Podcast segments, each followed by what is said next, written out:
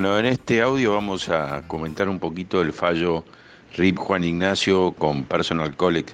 que dictó la Corte Federal el 8 de octubre del 2019 y lo vamos a vincular con el presidente de la Cámara Nacional del Trabajo, Mercado Jorge Oscar con Asociar, que fue publicado en la editorial el 29 de octubre del 2019. El fallo es del 6 de septiembre de ese mismo año. Eh, me parece interesante ver dos, dos, aspectos. El primero, en cuanto al fallo de la Corte Federal, eh, se refiere a la evaluación del daño que hizo la Cámara Nacional del Trabajo la Sala Tercera. Si bien es cierto, la Corte destaca que el caso, en el caso la Cámara resuelve y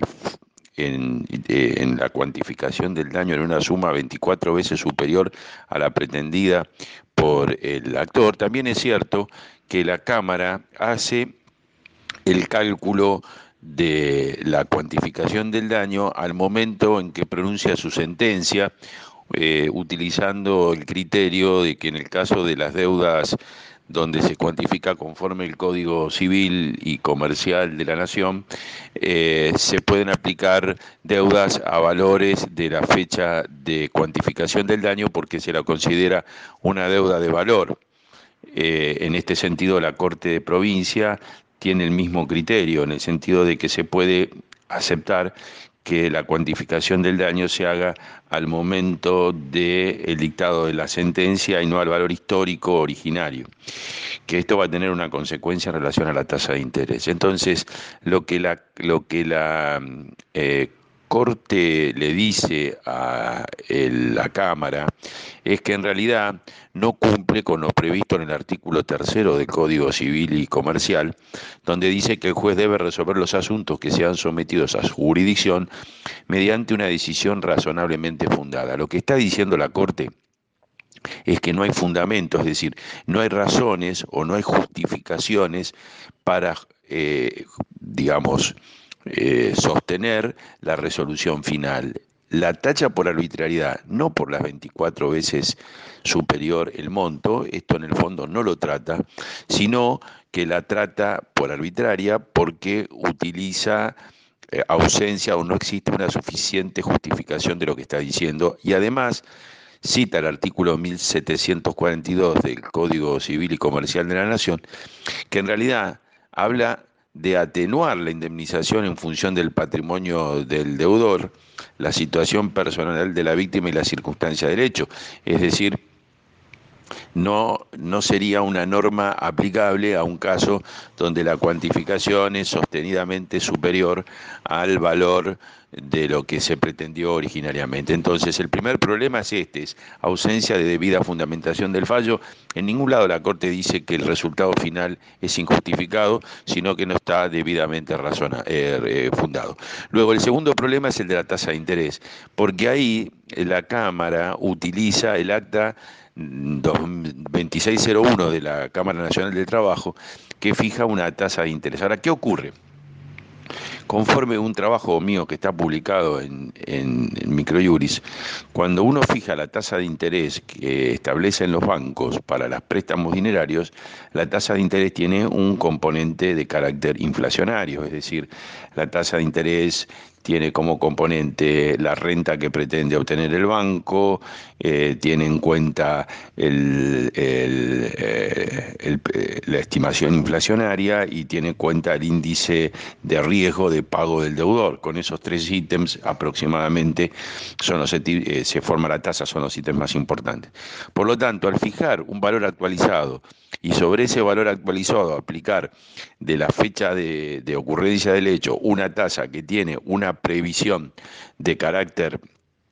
eh, inflacionario está duplicando la actualización del crédito. Esas dos tasas, eh, esas dos situaciones son insostenibles. Lo que debió hacer la Cámara si fijaba un valor actualizado es fijar una tasa pura y en el trabajo que publiqué en Microjuris planteamos el problema de que en la actualidad existen solamente como tasas puras las de los créditos eh, UVA y que hay un periodo entre agosto del 2015 y marzo del 2016 donde no hay tasa pura porque conforme el artículo 768 del Código Civil y Comercial las únicas tasas que se pueden fijar son las de carácter bancario, las que regula el Banco Central. Antes, con el viejo Código Civil, se podía fijar la tasa pura que el juez determinara, en cuyo caso hasta el 31 de julio del 2015 el juez tiene la facultad para dictar la tasa o establecer la tasa que cree.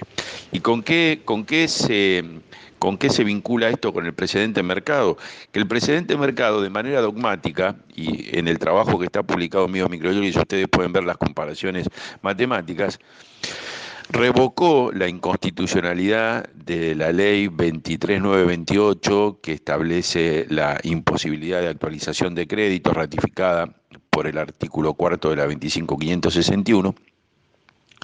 y hace una afirmación absolutamente dogmática, sosteniendo que las tasas de interés que fija la Cámara eh, conjuran de manera adecuada el perjuicio derivado de la depreciación monetaria. En el trabajo que publicamos en Microjuris, que en realidad toma un trabajo de la Universidad Nacional de San Martín que demuestra la licuación de los activos cuando se aplican las tasas conforme la Cámara o cualquiera de las tasas que se fijan en el mercado. ¿Por qué? Para finalizar el audio, porque lo explicamos en el trabajo y, sería bueno que lo pudieran leer para poderle dar mayor contenido a este audio, porque nosotros en el sistema judicial no capitalizamos el interés y el interés que está previsto en el banco sí está capitalizado. Entonces, es cierto que en el caso que vota la Corte, al no capitalizar no se produce una completa duplicación de la actualización, pero